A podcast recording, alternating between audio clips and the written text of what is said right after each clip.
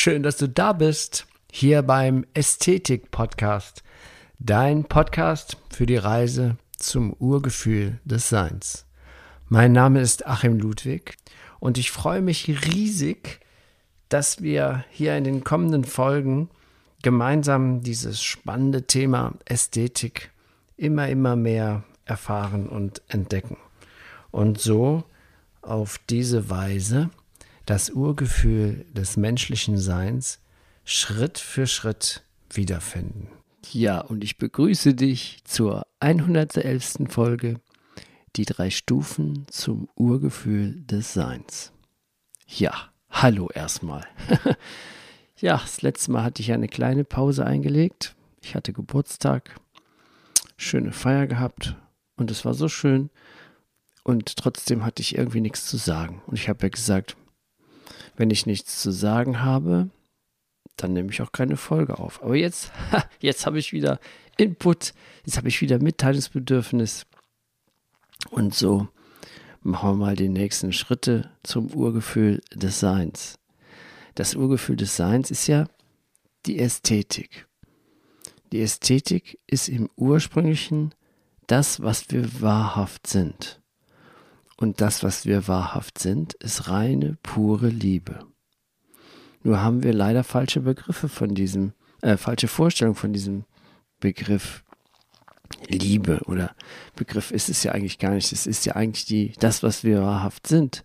Das ist pure Energie. Das hat nichts mit Beziehungen zu tun.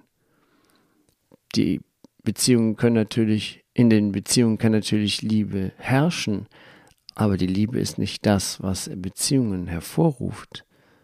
Das ist ein kleiner Irrtum, aber dazu komme ich dann im dritten Teil dieser kleinen Serie. Wieder machen wir wieder drei Teile, weil es doch ein bisschen umfangreich ist, weil jede dieser drei Stufen im Kern müssen für sich beleuchtet werden. Und was sind denn diese drei Stufen? Das sind drei Prozesse. In vielen Lehren ist davon die Rede. Unter anderem aber auch im Buddhismus redet man davon oder das Christentum hat das. Es wird es, äh, ja, es taucht überall auf, diese drei Phasen. Und im Kern sind diese drei Phasen der, der Beginn, das kann man auch als Ruf bezeichnen, etwas, das uns dazu bringt, tiefer zu gehen, dass man sagt, nee, ich möchte diesen bisherigen Quatsch nicht mehr äh, erfahren, erleben. Ich möchte gucken, dass das, was die ganzen Weisheitslehrer sagen, dass das möglich ist. Ich möchte das mit meinem, in meinem eigenen Körper erfahren. Das ist der Ruf. Der kommt aus einer Unzufriedenheit heraus. Vielleicht kommt er auch heraus durch einen Schicksalsschlag. Auf jeden Fall ist der Ruf das, das bewirkt, ich will mehr aus meinem Leben machen. Ich will die Geheimnisse entdecken. Ich will das, was Jesus gesagt hat, ich will erfahren, dass das, was Jesus gesagt hat, tatsächlich möglich ist.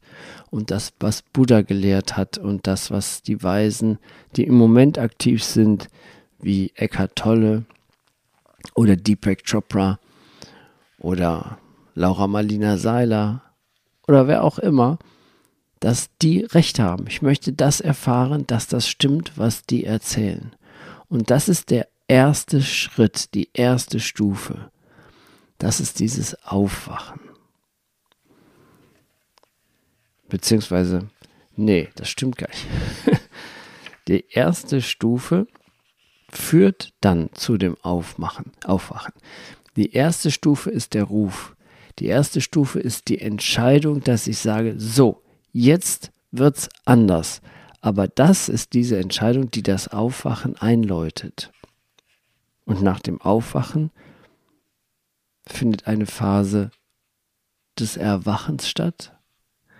Und nach dem Erwachen gibt es einen, das ist dann kein Prozess mehr, da gibt es einen Zustand, den man dann als Erleuchtung benennen könnte oder der so benannt worden ist. Also das erste ist der Ruf, der zum Aufwachen führt. Nach dem Aufwachen kommt das Erwachen, nach dem Erwachen kommt je nachdem, wenn alles gelingt, vielleicht der Erleuchtungsprozess. also, heute beschäftigen wir uns mal mit dem Aufwachen, das nach dem Ruf erfolgt. Das ist ein, ja, dieser, dieser, dieser Prozess in drei Schritten wird in vielen östlichen Traditionen, wie auch eben in der Ad, wie sagt man das nochmal, die Advaita, Advaita, das ist das, was Muji lehrt, dieses, äh, dieses Einheitsprinzip jenseits der Dualität. Da ist die erste Stufe auch das als Aufwachen benannt. Und diese Stufe muss im Gegensatz zu den beiden folgenden Stufen, also das Erwachen und die Erleuchtung, keine Phase sein, sondern kann eben auch, wie ich das eben schon beschrieben habe, durch ein Ereignis ausgelöst werden. Dieser Prozess, dieses Aufwachen, also dieser erste Schritt, das ist leider ein Schritt, den die wenigsten gehen. Die wenigsten Menschen entscheiden sich dafür, obwohl sie dafür ganz wenig eigenes Zutun benötigen. Es scheint so zu sein, dass der Grund, warum die wenigen Menschen aufwachen, darin liegt, dass wir eben immer, immer mehr abgelenkt werden. Das liegt darin an unserem Informationszeitalter. Durch diese Technologien wie das Internet nimmt ja die Qualität an Informationen immer weiter zu. Unser Hirn ist ja vollgestopft mit Informationen. Dazu kommen die Informationen aus unserem Umfeld, die wir nicht einfach mehr so erfahren, wie es früher natürlich war, also in kleinen Häppchen, sondern sofort durch die zur Verfügung stehen, sofort über das Handy, über Gruppen, über WhatsApp, zack, hast du sofort Informationen, für die du normalerweise erstmal einen langen Spaziergang braucht hast, ins nächste Dor Nachbardorf, um da mit den Jungs dich zu treffen und der Familie oder wem auch immer, um die Neuigkeiten zu erfahren. Das heißt, wir sind überfrachtet mit Informationen und immer, immer mehr durch diese immer, immer mehr unendlichen Möglichkeiten der Information scheint es so, dass wir von unserem wahren Wesenskern immer mehr, immer mehr, immer mehr getrennt werden. Dazu kommt noch, dass unsere Gesellschaft uns lehrt, dass wir uns wohlfühlen, indem wir uns immer mehr Besitz anhäufen und immer mehr Status anhäufen. Besitz und Status und das Sein rückt immer mehr in den Vordergrund. Und das Haben und das wahre Sein treten immer mehr in den Hintergrund. Und wir identifizieren uns statt mit unserem wahren Wesen immer mehr mit unserem Ego. Das haben wir in den letzten Folgen sehr, sehr oft besprochen. Und wir kommen auch nicht darum, immer wieder darüber zu reden. Auch wenn das Ego unser Freund ist. Die Sache ist nur, wir dürfen ihm nicht das Kommando abgeben. Wir müssen immer der Kapitän auf unserem Schiff sein.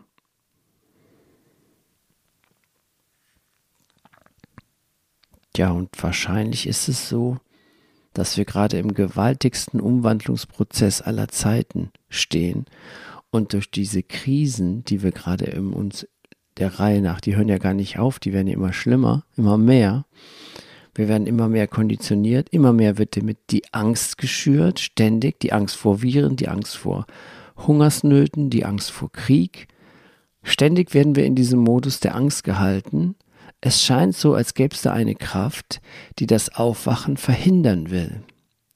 Aber wie es so schön der Mephisto in Goethes Faust schon sagt, so bin ich Teil, äh, so bin ich stets ein Teil von jener Kraft, die stets das Böse will und stets das Gute schafft. Und ich glaube, eine der größten ähm, Erkenntnisse aus diesen Krisen, die wir im Moment haben können, ist, dass immer mehr Menschen sich jetzt dafür entscheiden in diesen, und in diesen Prozess des Aufwachsens kommen, weil sie haben keine Lust mehr, sich diesem, dem auszusetzen. Sie spüren, dass sie belogen werden an vielen Punkten. Und sie fühlen, sie fühlen den, so, den Ruf, wie ich das eben beschrieben habe, den Ruf nach innen zu kehren. Und dieser Ruf, das ist das Positive an diesen Krisen, an denen sehr viel Unmenschlichkeit äh, ent, entstanden ist und äh, Unsensibilität. Und man fragt sich, wo ist die Empathie hin, wenn wir mal sehen, wie diese Corona-Krise, wie wir damit, wie man damit Menschen umgegangen ist, vor allen Dingen die Alten und die Sterbenden und die Familien und die Kindern. Und ähm, als hätten wir gar nicht das, als gäbe es null medizinisches Wissen um die Zusammenhänge von Viren und Bakterien, dass man Staubschutzmasken tragen soll, um sich vor Viren zu schützen. Auf der Verpackung einer, einer OP-Maske oder einer Feinstaubmaske oder was auch immer ist, steht drauf, das Tragen dieser Masse, Maske schützt nicht vor Infektionen. Das steht da, muss da sogar draufstehen. Und dann werden die Menschen verdonnert, Tag und Nacht diese Masken zu tragen. Sie vergiften sich mit Pilzen, Viren, Bakterien. Ich habe das mal gelernt im Rahmen meiner Ausbildung, im Rahmen meiner Meisterschule und im Rahmen meiner Selbstständigkeit in meinem Dentallabor. Da ist es Pflicht, dass ich meine Mitarbeiter darauf hinweise, dass sie nach dem Tragen von ein, solch einer Maske nach zweieinhalb Stunden eine Atempause machen müssen. Und die muss mindestens eine halbe Stunde dauern. Und heute müssen viele Menschen immer noch, jetzt auch noch, acht Stunden so eine Maske tragen. Das ist ja unglaublich, aber ich habe mich verfranst. Ich komme. aber was ich nur sagen wollte ist, dass wir gerade im Moment, viele nennen das auch das Wassermann-Zeitalter, dass gerade im Moment sehr viel Energie die auf den ersten Blick negativ scheint, auf den zweiten Blick positive Energie, äh, positive Ereignisse hervorruft, nämlich das, den Effekt, dass die Menschen aufwachen. Sie können eigentlich gar nicht mehr anders als aufzuwachen, weil viele sind verzweifelt, die und die Depressionen nehmen zu, die psychischen Erkrankungen nehmen zu, weil der Mensch völlig aus seiner Mitte herausgeraten ist. Und jetzt sieht man es am allerdeutlichsten diese, die spirituelle Literatur boomt. Ähm, Coaches, die Menschen coachen, wieder in, zu ihrem Urgefühl zu kommen. Ich sage das, nenne das immer mal das Urgefühl, in die Ästhetik zu kommen. Das ist ein Markt, der explodiert. Vor zehn Jahren wurde das doch kaum noch wahrgenommen, dieser Markt. Und heute ist es allein im Online-Bereich, ist das ein unendliche ähm, Umsatzzahlen werden da generiert das ist eben dieser Prozess des Aufwachens, der viele, viele Menschen jetzt auf einmal sich damit beschäftigen lässt. Deswegen hörst du ja auch wahrscheinlich den Ästhetik-Podcast, weil du merkst, ich will so nicht mehr weitermachen. Ich möchte das nicht mehr erleben. Ich möchte lieber dem Achim zuhören, was der für Erfahrungen gemacht hat. Und vielleicht finde ich da einen Weg oder eine Botschaft, ähm, doch diesen Weg zu gehen, den Jesus beschrieben hat oder der von Buddha beschrieben worden ist oder über den Hermann Hesse geschrieben hat oder wie viele Menschen, weise Menschen das schon erkannt haben. Und das ist möglich. Und es findet in drei Stufen statt. Und die erste Stufe ist das Aufwachen. Das Aufwachen wird eingeläutet durch den Ruf, dass man zum Beispiel eben sagt, nee, ich bin jetzt so unter Druck gesetzt worden. Ich sehe überall die Spaltung, die Familien streiten sich, sie trennen sich. Diese Diffamierung von Ungeimpften in Geimpften, da, da, da, da, muss doch, da muss ich doch erkennen, dass da was nicht stimmt. Und das ist dieser Aufwachungsprozess, der im Moment Millionen Menschen geschieht. Und das ist das Gute an dieser Krise.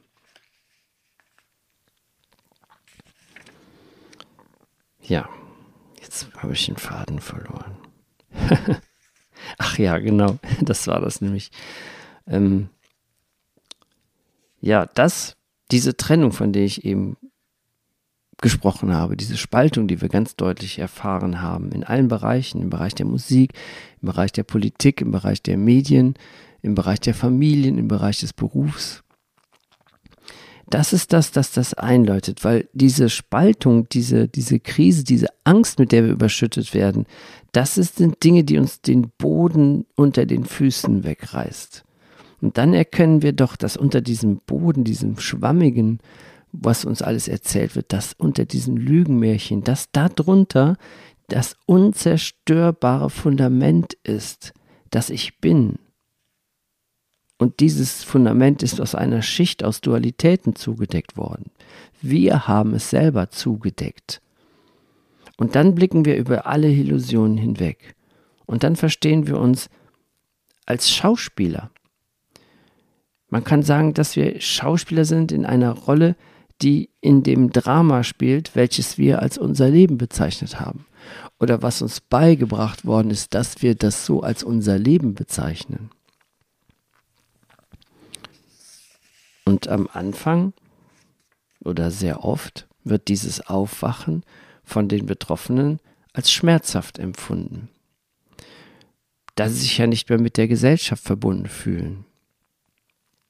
Aber Verbundenheit ist unser stärkstes Grundbedürfnis, weil sie unserem innersten Sein entspricht.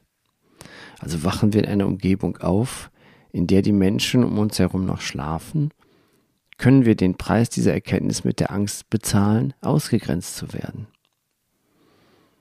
Aber mit einem veränderten Bewusstsein nehmen wir die Welt anders wahr. Und dadurch verändern sich auch unsere Gedanken, unsere Gefühle, unsere Verhaltensmuster.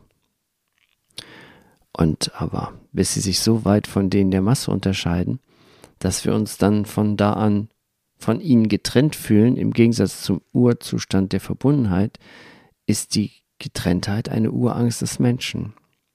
Und deswegen tun wir alles, um diese Empfindung zu entgehen. Das Dumme dabei ist, dabei ist nur, dass diese, ja, diese dafür verwendeten Schutzstrategien, also dem psychischen Selbstschutz dienenden Verhaltensmuster, zu dem Gegenteil dessen führen, was wir uns durch sie erhoffen. Ja, dummerweise ist es so, dass es statt uns zu verbinden, trennen wir uns von unserem wahren Selbst, von unserer Ästhetik, von unserem Urgefühl, von unserem Sein, wenn wir uns jenen anpassen, die ja bereits die Verbindung zu ihrem Selbst vergessen haben. Und das kollektive Bewusstsein stützt zum Moment noch keine Ansichten, wie das anhaltende äußere Erfolg nur durch innerliche Arbeit erreicht werden kann. Dass innerer Reichtum zu äußerem Reichtum führt. Geschweige denn, dass das Bewusstsein überhaupt einen Einfluss auf die Wirklichkeit habe. Allerdings ist auch diese empfundene Trennung nach dem Aufwachen nur eine Illusion, durch die wir mit einem Übergang in die nächste Phase hindurchtreten können. Und die nächste Phase beschreibe ich dann beim nächsten Teil. Weil das war jetzt mal wieder ein bisschen sehr viel Information, ne? es ist auch ein bisschen trocken, dieses Thema. Obwohl es eigentlich sehr lebendig ist, wenn wir in dem Prozess sind. Aber darüber zu reden, ist sehr trocken, weil die Sprache, die kommt da einfach nicht mit klar. Das ist etwas, dieses, diese, diese drei Stufen, das ist etwas, das sehr schwierig in Worte zu fassen ist weil es mit Worten gar nicht zu verstehen ist. Deswegen empfehle ich es jedem mal, das einfach mal ein Selbstexperiment zu machen und überhaupt mal zu gucken, hey, ist das tatsächlich so? Habe ich die Faxen echt so dicke? Will ich endlich mal da raus aus diesem Schlamassel und mal gucken, ob Jesus nicht vielleicht doch recht hatte? das sind so Sachen, wenn dich das bewegt, dann bist du da auf dem richtigen Weg. Und dann ist es auch nicht staubig aber man braucht ein bisschen Mut dazu, weil es auf dem, auf dem Phasen, an den Phasen teilweise sehr ungemütlich werden kann, weil wir uns zum Beispiel getrennt fühlen von den Schlafenden. Das, das heißt aber nicht, dass wir uns von den anderen Menschen absondern sollten, sondern mit viel Liebe und Mitgefühl uns selbst in ihnen erkennen sollten. Uns selbst erkennen, wie wir auch Angst haben, diese Schritte zu tun, in diese Erkenntnis zu kommen, dass wir ja gar nicht unser Ego sind und uns davon zu lösen, von unserer Wohlfühlzone, da haben wir ja Angst vor, dass wir uns da herausbegeben. Aber das ist ein ganz wichtiger Schritt für den Moment des Aufwachens. Das ist so, wie wenn der Wecker klingelt, dann wirst du erstmal wach. Aber das Klingeln des Weckers, das ist ja fürchterlich. das reißt dich aus deinen Träumen. Aber im Endeffekt ist es aus weiterer Sicht gesehen doch ganz gut, wenn man dann tatsächlich mal wach ist und seinen Alltag vernünftig verbringen kann, indem man zum Beispiel sich ein schönes Frühstück macht und den Ästhetik-Podcast hört. und damit du den hören kannst, muss ich den jetzt mal hier abmischen und ins Netz stellen. Und das mache ich jetzt. also, ich wünsche dir eine super gute Zeit. Mach's gut und bis bald. Dein Achim.